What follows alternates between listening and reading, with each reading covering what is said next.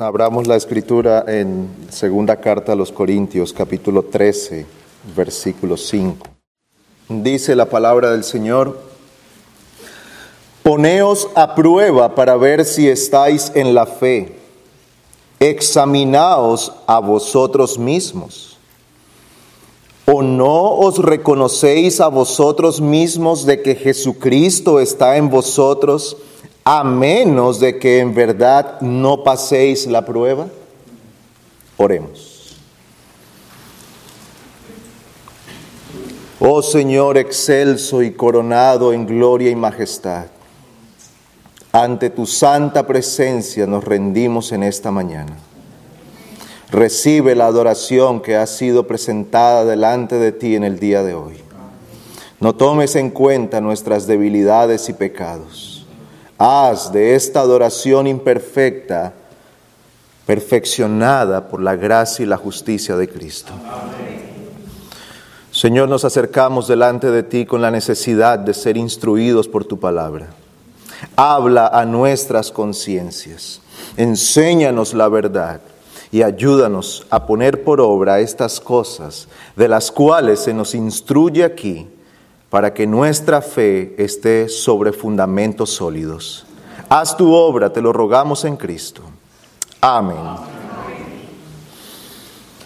El domingo anterior empezamos a considerar este pasaje, este llamado que hace el apóstol Pablo a la iglesia de Corinto. Ellos están siendo atacados por falsos maestros. Y uno de los ataques que hacen estos falsos maestros es decir que Pablo no era un verdadero apóstol. Se le acusaba de no ser en realidad un siervo de Cristo. Así que Pablo hace una defensa no de su persona, sino del ministerio y el evangelio. Él toma desde el capítulo 11 en adelante, no para defenderse a sí mismo. Él está defendiendo el mensaje que Cristo le ha encomendado predicar y la obra que Dios le ha mandado hacer. Y es así como llegamos al capítulo 13, donde el apóstol ahora lleva a la iglesia no a considerarlo a él, sino a considerarse a sí misma. Él dice a la iglesia, pongan a prueba lo que creen, porque si ustedes aseguran que creen la verdad, entonces la discusión se acaba. Mi ministerio es fiel. No porque soy yo, sino porque el mensaje que me ha sido encomendado lo estoy predicando con toda fidelidad.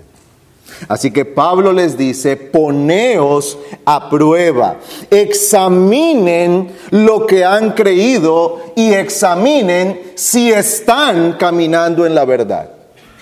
Y de aquí tomamos entonces un principio para nosotros, que es necesario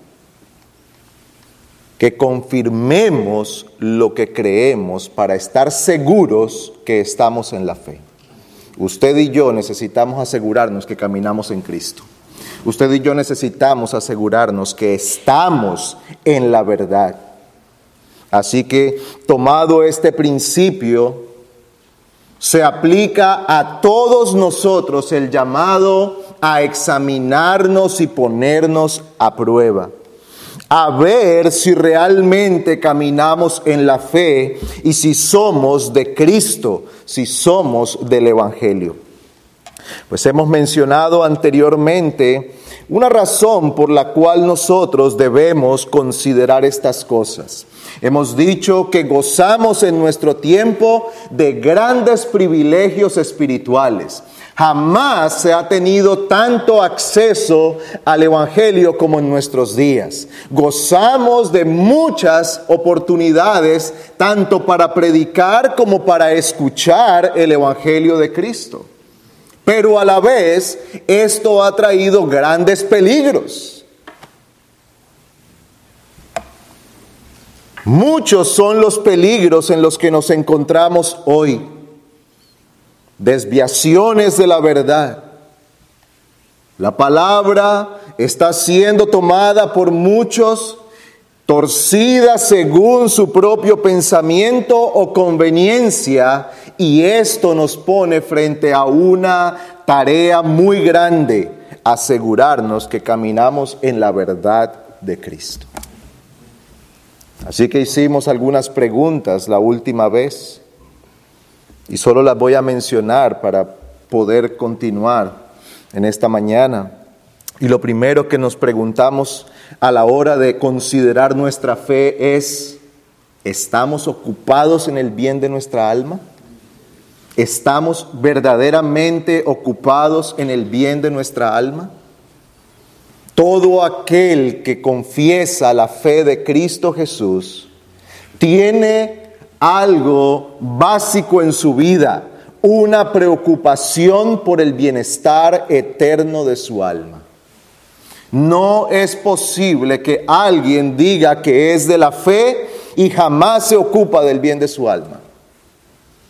Y esta mañana escuchábamos acerca de esto. Si hay algo básico en la vida del creyente es la meditación, aquella consideración profunda, detenida en los asuntos eternos. Hemos de considerar lo que Dios ha dicho en su palabra, hemos de considerar las promesas del Señor en el Evangelio y hemos de considerar nuestro estado frente a lo que Dios dice en su palabra. En segundo lugar, preguntábamos qué estamos haciendo por nuestra alma. Si usted responde afirmativamente, sí, yo pienso en mi alma y estoy preocupado por ella, la siguiente pregunta es, ¿qué está haciendo por su alma? ¿Qué está haciendo por ella? Y finalmente preguntamos si hemos recibido el perdón de pecados. Pues en esta mañana continuaremos con algunas preguntas y la próxima pregunta es, ¿es usted convertido? ¿Es usted convertido? Sin conversión no hay salvación. El Señor Jesucristo declaró en Mateo 18:3, si no os convertís y os hacéis como niños, no entraréis en el reino de Dios. El mismo Señor Jesucristo le dijo a Nicodemo en Juan 3:3, el que no nace de nuevo no puede ver el reino de Dios. Así que aquí nos detenemos para considerar qué es la conversión. ¿Qué es la conversión? Podemos definir la conversión como el volverse a Dios en arrepentimiento y fe como fruto del acto soberano de Dios en el alma del hombre. Quiero repetirlo.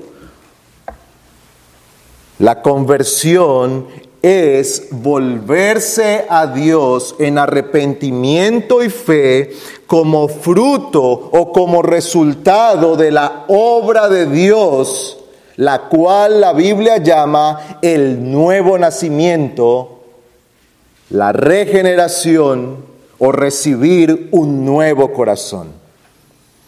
El Señor prometió esto en Ezequiel capítulo 36.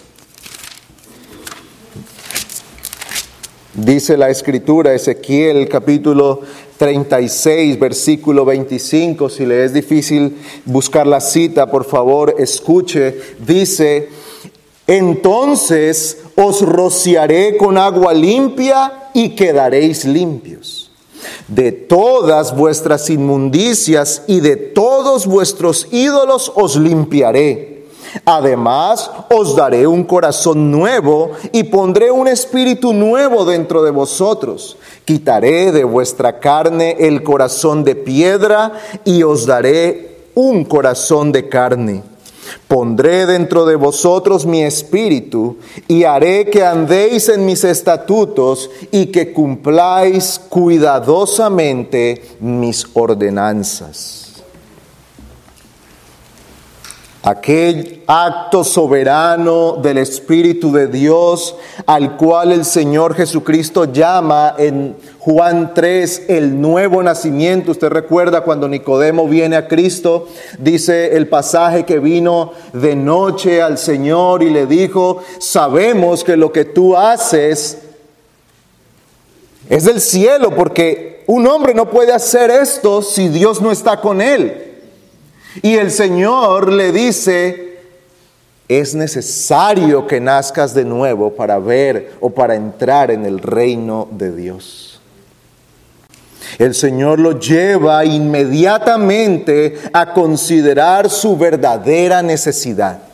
Su necesidad era tan profunda que este hombre necesitaba nacer de nuevo. Él debía ser transformado por el poder de Dios. Y aquí el Señor lo describe con palabras sencillas para nosotros. Dice, os rociaré con agua limpia y quedaréis limpios un lenguaje figurado que nos lleva a nosotros a considerar lo que Dios hace en el corazón. Toma un corazón contaminado, manchado por el pecado, profundamente oscurecido por la maldad y lo limpia. Es limpio, dice, de todas vuestras inmundicias y de todos vuestros ídolos. También el Señor lo describe aquí como dar un nuevo corazón. Toma el corazón de piedra, endurecido, frío, muerto para Dios, y le da un corazón con vida un corazón que ama al Señor, un corazón que está revitalizado por el poder de Cristo y es así como puede ir a Dios y acudir a Él y amarle y servirle y desear lo que antes aborrecía.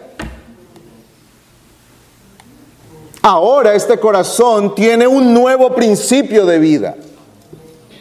Cristo ha venido a morar en él por medio del Espíritu Santo. Y este corazón que antes estaba caracterizado por ser enemigo de Dios, amante de lo malo, aborrecedor de lo bueno, con todos sus pensamientos manchados por la inmundicia, ahora es un corazón que desea servir a Dios, obedecer su ley, amar a Cristo y caminar para Él siempre. Ese nuevo nacimiento que da el Señor, del cual el Señor Jesucristo le dice a Nicodemo, que no es una obra de la carne, ni es una obra del hombre, sino del Espíritu Santo.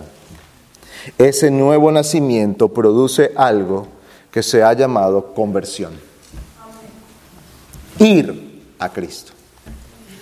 La conversión entonces podemos ver a la luz de la escritura que tiene dos grandes características. En primer lugar, el arrepentimiento y en segundo lugar, la fe. Pues detengámonos por un momento para considerar cada uno de estos elementos. En primer lugar, consideremos qué dice la Biblia acerca del arrepentimiento. El arrepentimiento delante de Dios no es lo mismo que el remordimiento. Muchas personas, diría yo que la mayoría de personas en el mundo, en algún momento han tenido remordimiento aquel sentido de tristeza que viene a nosotros cuando nos hacemos conscientes que algo que hemos hecho o dicho ha causado un mal. Por ejemplo, es común oír de las personas que se embriagan que cuando ha pasado el efecto de su embriaguez, están arrepentidos, ¿verdad? Por lo menos así le llaman. Dice, estoy arrepentido de lo que hice, no lo vuelvo a hacer, mi cuerpo se siente mal, en medio de mi embriaguez dije cosas que no debía decir, hice cosas que no debía hacer, no lo vuelvo a hacer, estoy arrepentido de haberlo hecho. Sin embargo, nosotros no estamos hablando aquí de ese remordimiento. Ese remordimiento no es más que ese sentido de culpa que se centra en nosotros mismos. Por eso no es el arrepentimiento para con Dios, porque este arrepentimiento es egoísta. Me duele, me duele haberlo hecho porque me trajo males a mí. Me causó pérdidas a mí.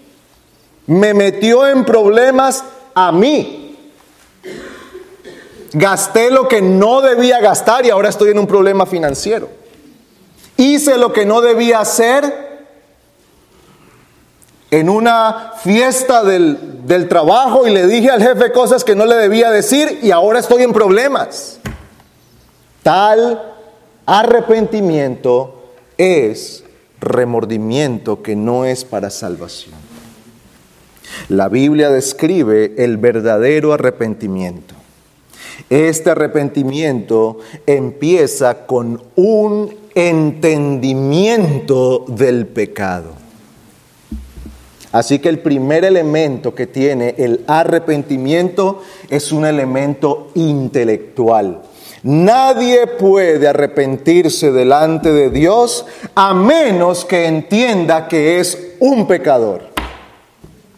Mientras no nos mientras no estemos conscientes y no conozcamos que somos pecadores, no podemos arrepentirnos delante del Señor. El apóstol Pablo dice, yo no sabía lo que era la codicia hasta que la ley me dijo, no codiciarás. Y cuando me dijo, no codiciarás, entonces la ley me mató.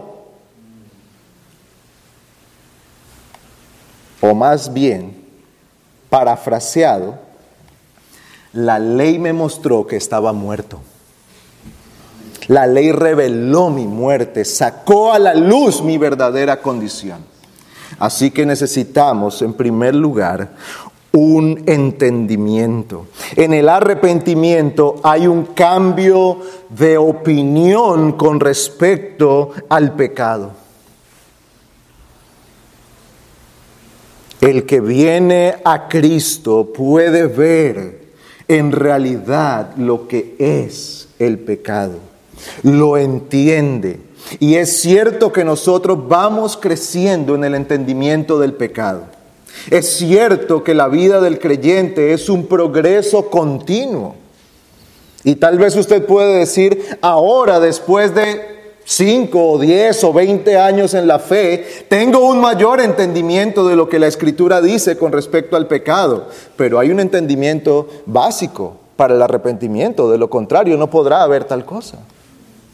Así que la escritura nos enseña que hay algo así como el arrepentimiento. Se le designa en la Biblia como el conocimiento del pecado. El apóstol Pablo escribe a los romanos en, el capítulo 3, el versículo 20, y él dice lo siguiente, porque por las obras de la ley ningún ser humano será justificado delante de él, pues por medio de la ley viene el conocimiento del pecado. Por medio de la ley entonces Dios muestra el pecado.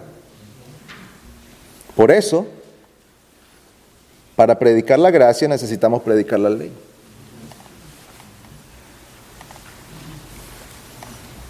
Por eso la ley es fundamental para nosotros hoy. Porque de otra manera no conocemos cuál es la voluntad de Dios, ni cuál es la justicia de Dios, ni cuál es el camino que debemos seguir. Así que el arrepentimiento tiene este elemento, un elemento de entendimiento del pecado. Pero ¿qué es lo que se entiende allí? El hombre viene a ser consciente de su propia maldad. Cada uno es convencido por el poder de Dios que es un pecador. Aquel que es iluminado por el poder del Espíritu de Dios viene a una convicción. Yo he pecado contra Dios. Hay una parábola muy conocida que contó el Señor Jesucristo en Lucas capítulo 15, que algunos han llamado el hijo pródigo o la historia de los dos hijos. Es este joven que viene a su padre y le dice, dame mi herencia. Y la recibe. Y se va. Y dice la escritura que se fue y la malgastó. Y llegó a un punto de caída tan profundo que casi mendigaba y estaba deseando la comida de los cerdos. Y en esa condición, dice el Señor Jesús, Lucas capítulo 15.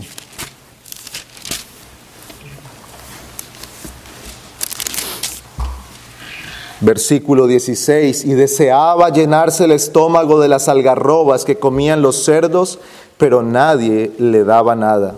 Entonces, volviendo en sí, dijo, ¿cuántos de los trabajadores de mi padre tienen pan de sobra, pero yo aquí perezco de hambre? Me levantaré e iré a mi padre y le diré, Padre, he pecado contra el cielo y ante ti, ya no soy digno de ser llamado hijo tuyo, hazme como uno de tus trabajadores. Este joven o este hombre es conducido a esta convicción, he pecado contra Dios y contra ti. Es lo mismo que dice David en el Salmo 51, contra ti, contra ti he pecado y he hecho lo malo delante de tus ojos. El pecado es entonces un entendimiento, o, el arrepentimiento, perdón, es un entendimiento o una convicción de que se ha pecado delante de Dios. No solamente es un entendimiento que se ha hecho algo malo, no solamente es un entendimiento de haber hecho algo que socialmente se ve mal, es un entendimiento que viene por la iluminación de la escritura, la cual nos dice qué es y qué no es, qué es bueno y que es malo, que es justo y que es injusto, que es puro y que es impuro. Es Dios quien define el bien y el mal. Es Dios quien define la verdad. Así que este entendimiento procede de Dios mismo a través de su palabra y por la iluminación de su espíritu. Pero hay un segundo elemento en el arrepentimiento y tiene que ver con un elemento emocional. Hay un cambio en el sentimiento que se manifiesta como tristeza por el pecado que se ha cometido contra Dios. Hay tristeza profunda en el corazón. No todos llorarán, no todos expresarán la tristeza de la misma manera, pero en todos hay un principio dolor por haber pecado contra Dios. Dolor de haber hecho el mal contra Dios. Es venir delante del Señor y confesar, Señor, contra ti he pecado. Es delante de ti que he hecho mal. Señor, mírame, perdóname porque he andado en mi dureza de corazón y por causa de mi maldad te he ofendido, he quebrantado tu ley, he hecho mal ante ti. Pablo, en segunda a los Corintios 7, versículo 9, dice, pero ahora me regocijo, no de que fuisteis entristecidos, sino de que fuisteis entristecidos para arrepentimiento porque fuisteis entristecidos conforme a la voluntad de Dios, para que no sufrierais pérdida alguna de parte nuestra, porque la tristeza que es conforme a la voluntad de Dios produce un arrepentimiento que conduce a la salvación sin dejar pesar, pero la tristeza del mundo produce muerte. Cuando el Señor viene y obra en el corazón del hombre, hay tristeza, pero hay una tristeza para vida eterna. Es como la herida del cirujano que hiere para sanar. El Señor viene y efectivamente que causa tristeza y dolor cuando son expuestos nuestros pecados delante de nuestros ojos y decimos, ¿qué es esto que yo he hecho delante de Dios? ¿Cómo he vivido toda mi vida de esta manera delante del Señor? Hay dolor, hay tristeza, no puede seguir habiendo indiferencia, no puede seguir estando la conciencia endurecida y fría ante el pecado, no puede seguir la vida del hombre de la misma manera. Hay dolor y tristeza, pero este dolor es para salvación porque lleva al hombre a confesar su pecado y a buscar la misericordia de Cristo. En tercer lugar, hay un elemento de la voluntad. El arrepentimiento tiene un elemento volitivo o de voluntad. Y este consiste en un cambio de propósito es volverse del pecado a Dios y buscar el perdón y la restauración de parte de Dios. Y sin lugar a dudas, creo que uno de los mejores pasajes para ilustrar esto es el Salmo 51. Vamos allí al Salmo 51.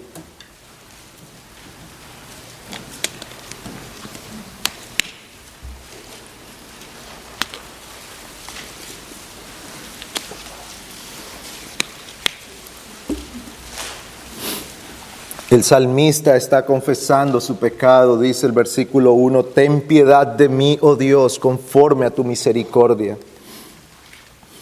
Conforme a lo inmenso de tu compasión, borra mis transgresiones. Lávame por completo de mi maldad y límpiame de mi pecado.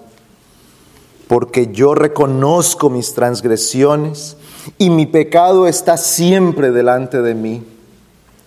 Contra ti, contra ti solo he pecado y he hecho lo malo delante de tus ojos, de manera que eres justo cuando hablas y sin reproche cuando juzgas. He aquí yo nací en iniquidad y en pecado me concibió mi madre.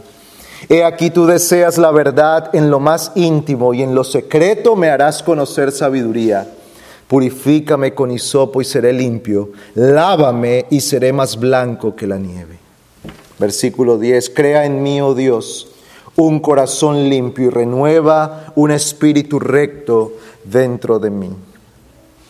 Ahora la voluntad del, del que se ha arrepentido cambia. Es una voluntad que ya no está en contra de Dios. Ya no es contraria a seguir la voluntad de Cristo.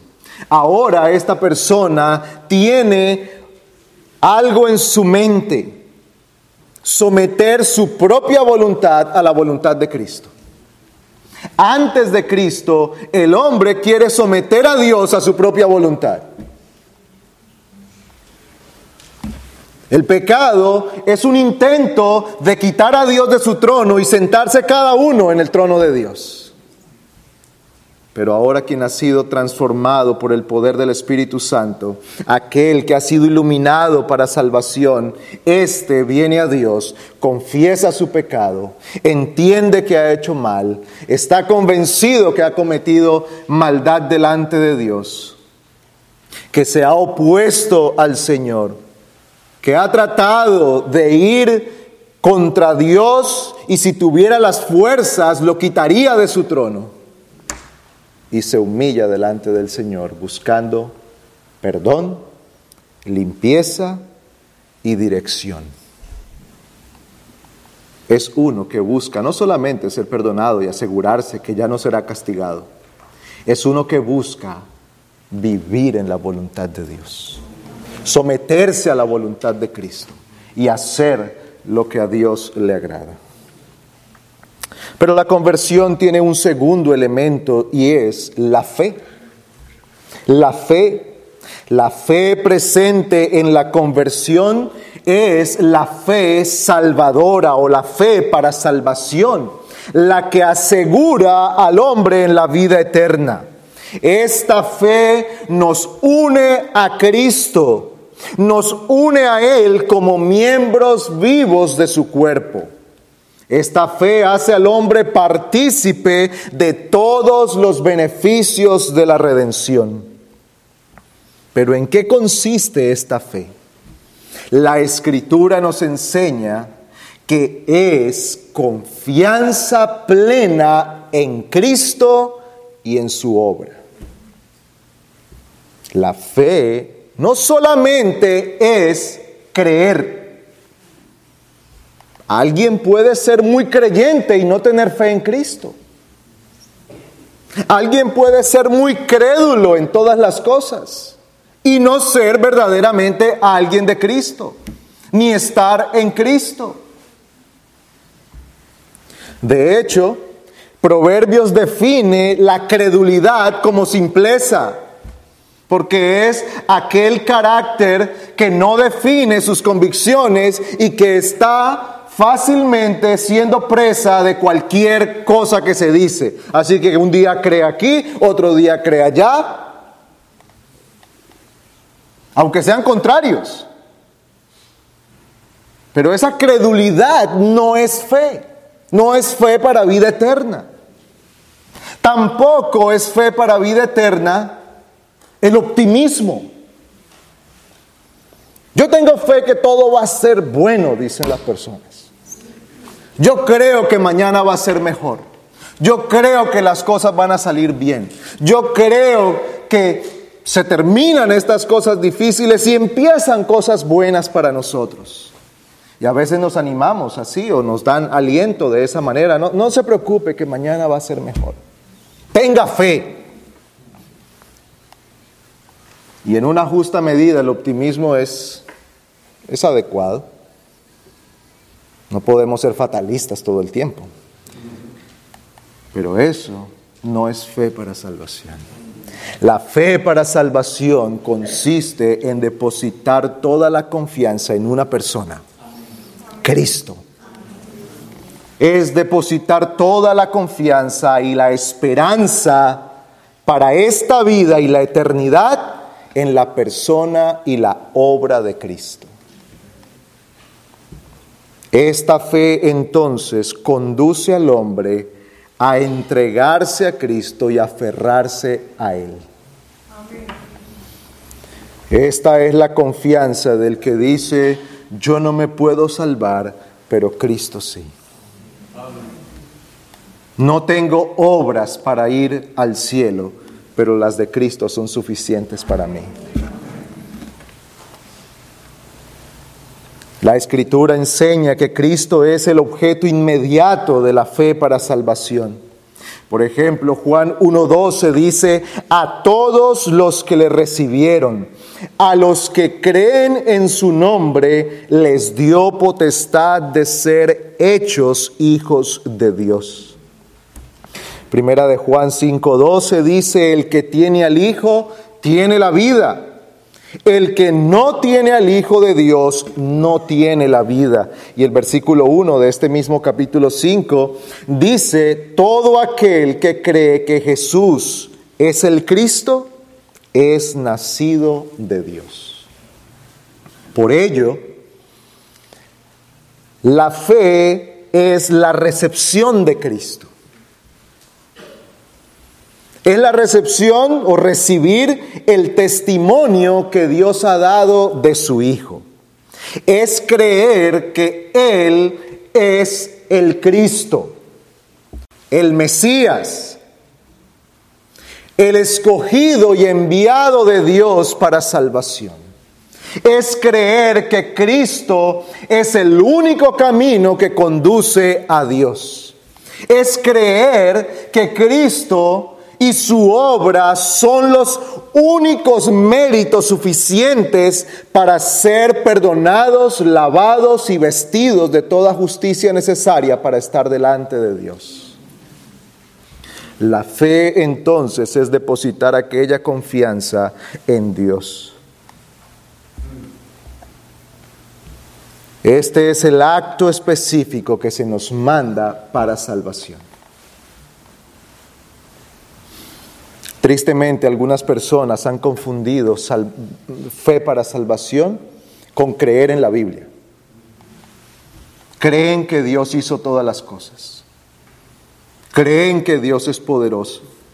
Creen que hay Dios. Creen que Cristo vino. Creen que Cristo murió. Pero no creen que la obra, la vida, la muerte, la resurrección y la ascensión de Cristo sea para ellos. Y mientras no se aferre a estas verdades, para sí mismo no hay fe para salvación. Pues al igual que el arrepentimiento, permítame mencionar unos elementos de la fe algunos elementos de la fe para salvación. En primer lugar, conocimiento. Conocimiento. Hay un conocimiento indispensable para la fe. Por eso dice la escritura que la fe viene por el oír. El oír por la palabra, el oír la palabra de Dios. Es necesario que el hombre conozca. Debe haber un entendimiento acerca de la verdad. ¿Es un entendimiento básico? Sí. Es un entendimiento que irá creciendo, pero tiene que ser suficiente para que el hombre pueda llegar a creer en Cristo. Tiene que conocer a Cristo. Tiene que conocer quién es Cristo. Tiene que entender cuál es la obra de Cristo, qué es lo que Cristo hizo. ¿Por qué nosotros hablamos tanto de la muerte de Cristo? ¿Por qué hablamos tanto de los méritos de Cristo? ¿Por qué se habla tanto de la justicia de Cristo? Se tiene que conocer en la palabra del Señor. Así que no hay fe sin un conocimiento de la Escritura. No hay fe sin conocimiento de la verdad. No hay fe sin la verdad de Cristo. La fe no comienza en un vacío. La fe no es un acto sin entendimiento de credulidad. No, hermanos, nuestra fe es racional es entendible, es conocible. La fe nuestra no es simplemente creer, crea. Hay cosas a las que nuestro entendimiento llega y está velado para nosotros lo que sigue allí. El viernes estuvimos conversando, escuchando acerca de la Trinidad. Hermanos, hay un punto donde nosotros no podemos explicar la Trinidad. Hay un punto donde tenemos que cerrar nuestra boca y decir, esto es así porque Dios lo ha dicho. Y lo creemos porque Él lo ha dicho. Pero por otro lado también sabemos que el Señor nos ha dado a conocer lo suficiente para creer en la Trinidad. Sin embargo, la fe no es definida como un enemigo del entendimiento. No. No hay fe sin conocimiento, sin entendimiento. En segundo lugar, la fe para salvación tiene otro elemento que es la convicción. La convicción. La fe es asentimiento o convencimiento. No solo debemos conocer la verdad respecto a Cristo, también debemos creer que es cierta. La fe tiene este elemento de convicción o de convencimiento. Naturalmente nosotros podemos escuchar, leer la escritura y está expresada de tal manera que es entendible para todos. La Biblia no es un libro de códigos, no es un libro de jeroglíficos. Todo aquel que sepa leer puede comprender lo que enseña la Biblia. Ahora, otra cosa es creerla y estar convencido de que es la verdad. La fe para salvación tiene un elemento de convicción, de convencimiento. Todas estas verdades ahora el alma las recibe como ciertas. Una vez que conoce la verdad, el corazón entonces llega a estar convencido que tal cosa es cierta. No puede haber fe para salvación sin convicción. Este corazón ahora se convence de que estas cosas son ciertas. Y es conducido el hombre a buscar a Dios y a estar verdaderamente convicto de toda la verdad, de tal modo que está dispuesto a seguir a Cristo en todo tiempo.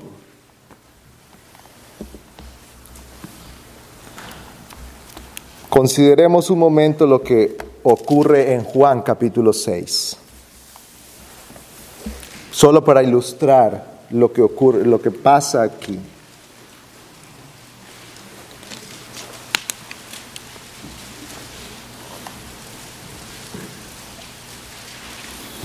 Juan capítulo 6, versículo 60. Y solo para, para, poner en contexto, no podemos leer los 59 versículos anteriores ahora, pero el Señor acaba de multiplicar los panes y luego dar su sermón, yo soy el pan de vida, el que come mi pan tiene vida eterna, eh, básicamente el mensaje que el Señor está dando y los judíos no ni entendían ni creían ni querían. Y entonces, al haber ellos entrado en esta discusión con el Señor y el Señor diciéndoles, ustedes no pueden entender porque es necesario que este entendimiento venga de parte de Dios y ustedes necesitan creer en mí y necesitan creer en mí tanto como si comieran mi carne y bebieran mi sangre. Así es el el punto como ustedes deben llegar a creer. Versículo 60, por eso muchos de sus discípulos cuando oyeron esto dijeron, dura es esta declaración, ¿quién puede escucharla? Y se escandalizaban. Versículo 67, versículo 66. Como resultado de esto, muchos de sus discípulos se apartaron y ya no andaban con él. Entonces Jesús dijo a los doce, ¿acaso queréis vosotros iros también? La palabra es dura, dijo el Señor. Estas palabras son duras y necesitan ser creídas en el poder del Espíritu. El Padre tiene que dar la convicción, es lo que le está diciendo. Nadie puede venir a mí si el Padre no lo trae. Ustedes necesitan creer esto no por el poder del hombre, sino por el poder de Dios. Es dura y no va a cambiar. ¿Se quieren ir ustedes también? Y Pedro responde, versículo 68, Señor, ¿a quién iremos? Tú tienes palabras de vida eterna. En el corazón de este hombre había crecido una convicción Solo Cristo tenía palabras de vida eterna.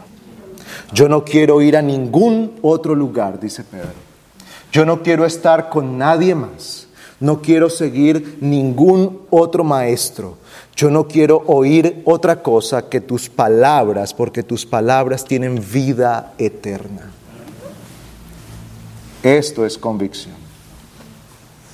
La fe para salvación tiene convicción conocimiento, convicción. Y en tercer lugar, confianza. La fe que procede del conocimiento y se torna en convicción, llega a la confianza. La fe para salvación es realidad en la vida de una persona cuando deposita su confianza en Cristo. El hombre, y cuando digo el hombre me refiero a todos nosotros, tiene una característica desde su nacimiento. Cree en sí mismo por encima de todas las cosas. Usted le dice al niño que está empezando a caminar, que está empezando a aprender a amarrarse sus zapatos, sus cordones, lo está haciendo mal. Déjeme, le, le enseño. Él dice, no, no, no, yo sé confía en sí mismo, cree en sí mismo. Y el hombre está dispuesto a morir por su confianza en sí mismo. Cuando el Espíritu de Dios obra en el corazón del hombre y el conocimiento de la verdad viene a él y su alma es convencida de la verdad de Cristo, entonces su confianza deja de estar puesta en sí mismo para ir a Cristo. Confía en Cristo. El Hijo de Dios, el Salvador del mundo, es entonces ahora el Salvador de aquella persona cuando esta persona quita su mirada de sí mismo, quita su mirada de sus méritos, quita su mirada de su bondad, quita su mirada de sus buenas obras, quita su mirada de sus falsas esperanzas y deposita toda su confianza en Cristo y se entrega a Él en sus brazos diciendo, Señor, sálvame que perezco. Consiste en entregarse a Él. No solamente es creer todo lo que la Biblia dice, es confiar en Cristo y esperar en Él. ¿Es usted convertido? Vuelvo a preguntar, como al principio, ¿es usted convertido? Y el propósito de traer estas cosas no es, no es para presentarnos nosotros como los, como los buenos y, y allá los malos, o los justos y los injustos, es algo que tenemos que meditar todos. Esta mañana el, el pastor decía, yo soy el primer oyente del sermón y, y yo digo lo mismo, yo soy el primer oyente de este sermón. ¿Y cuál es el propósito entonces de traer esto? Si usted no es creyente, usted necesita oír estas cosas para que sepa lo que tiene que creer y lo que debe conocer para venir a Cristo. Su necesidad es estar en paz con Dios. Su necesidad es volverse a Cristo en arrepentimiento y fe. Y espero que lo que hemos dicho hoy sea por lo menos el inicio de su entendimiento acerca de estas cosas. Querido amigo, si usted no ha venido a Cristo, necesita volverse a Él. Clame al Señor, Señor, dame un corazón arrepentido. Señor, mi corazón es duro contra la verdad. Mi conciencia está adormecida Oh Dios, abre mi entendimiento y concédeme la luz para ver mi pecado y para ver a Cristo como el único Salvador. Pero hay un segundo grupo de personas. Tal vez usted sea alguien que no sabe si es o no un creyente. Necesita tomar esto que se ha dicho hoy y examinar su vida. ¿Soy yo un creyente a la luz de la verdad? Tal vez usted tenga que reconocer primero delante del Señor y aún si es necesario delante de algunas personas y decir, por mucho tiempo yo he creído que soy creyente y no lo soy. Y, y, tal vez a usted le detenga la vergüenza de pasar por ahí, pero es mejor un poco de vergüenza ahora y la gloria eterna que seguir engañándose y tratando de engañar a otros sin conseguir engañar al Señor.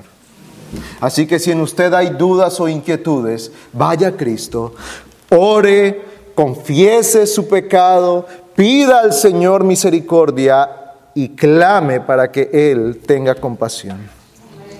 Y Él ha prometido que nadie que venga a Él es echado fuera. Nadie. Buscad al Señor mientras pueda ser hallado, llamadle en tanto que está cercano. Deje el impío su camino y vuélvase a Él, el cual es misericordioso. El Señor es misericordioso. Pero hay otro grupo de personas también a las que me dirijo en este día. Tal vez usted sea un creyente con un alma tierna y muchas veces lucha con la duda de su salvación. Y estas verdades expuestas de la palabra del Señor han de dar un fundamento sólido. Uno de los problemas cuando luchamos con estas inquietudes es que estamos muy, muy condicionados por nuestras emociones.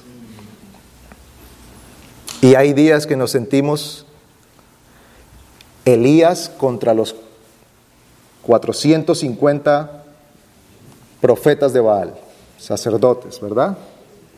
Pero hay días que nos sentimos como Elías, que el Señor está contra nosotros.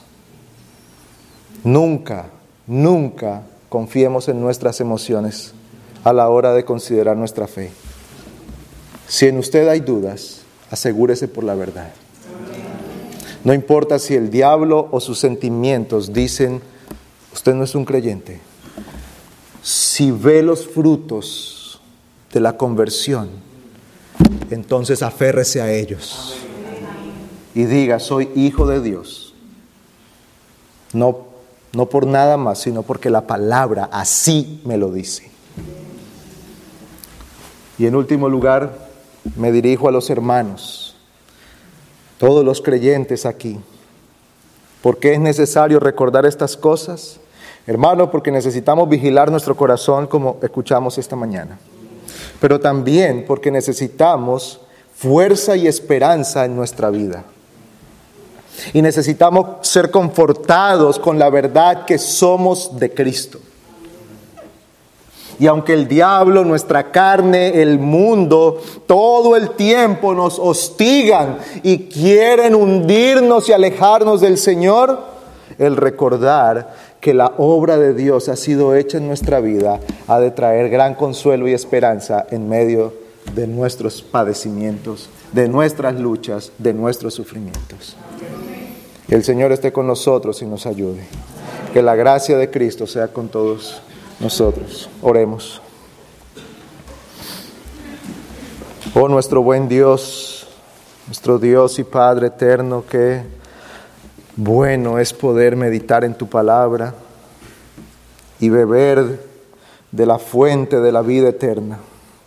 Qué bueno es venir a tu palabra y saber que tú has revelado todas estas cosas para nosotros te suplicamos que la obra de gracia sea hecha en aquellos que están hoy entre nosotros que aún no han creído en ti. Y que en, en, aquellos que ya ha sido hecha una obra de salvación, de nuevo nacimiento, tu palabra conforte nuestras almas. Seamos prosperados en la verdad y crezcamos en el conocimiento de Cristo. Señor, ayúdanos a caminar en fidelidad para ti. Que el examen de nuestra fe sea para vida eterna. Concédenos la gracia de esperar siempre en las misericordias que vienen de ti. Te suplicamos tu bendición en esta tarde, que estés con nosotros otra vez, que nos visites y que en medio nuestro tu presencia bendiga tu obra en este lugar, tu nombre sea adorado y nuestras almas sean edificadas por la verdad. Oramos pidiendo todo esto en Cristo. Amén.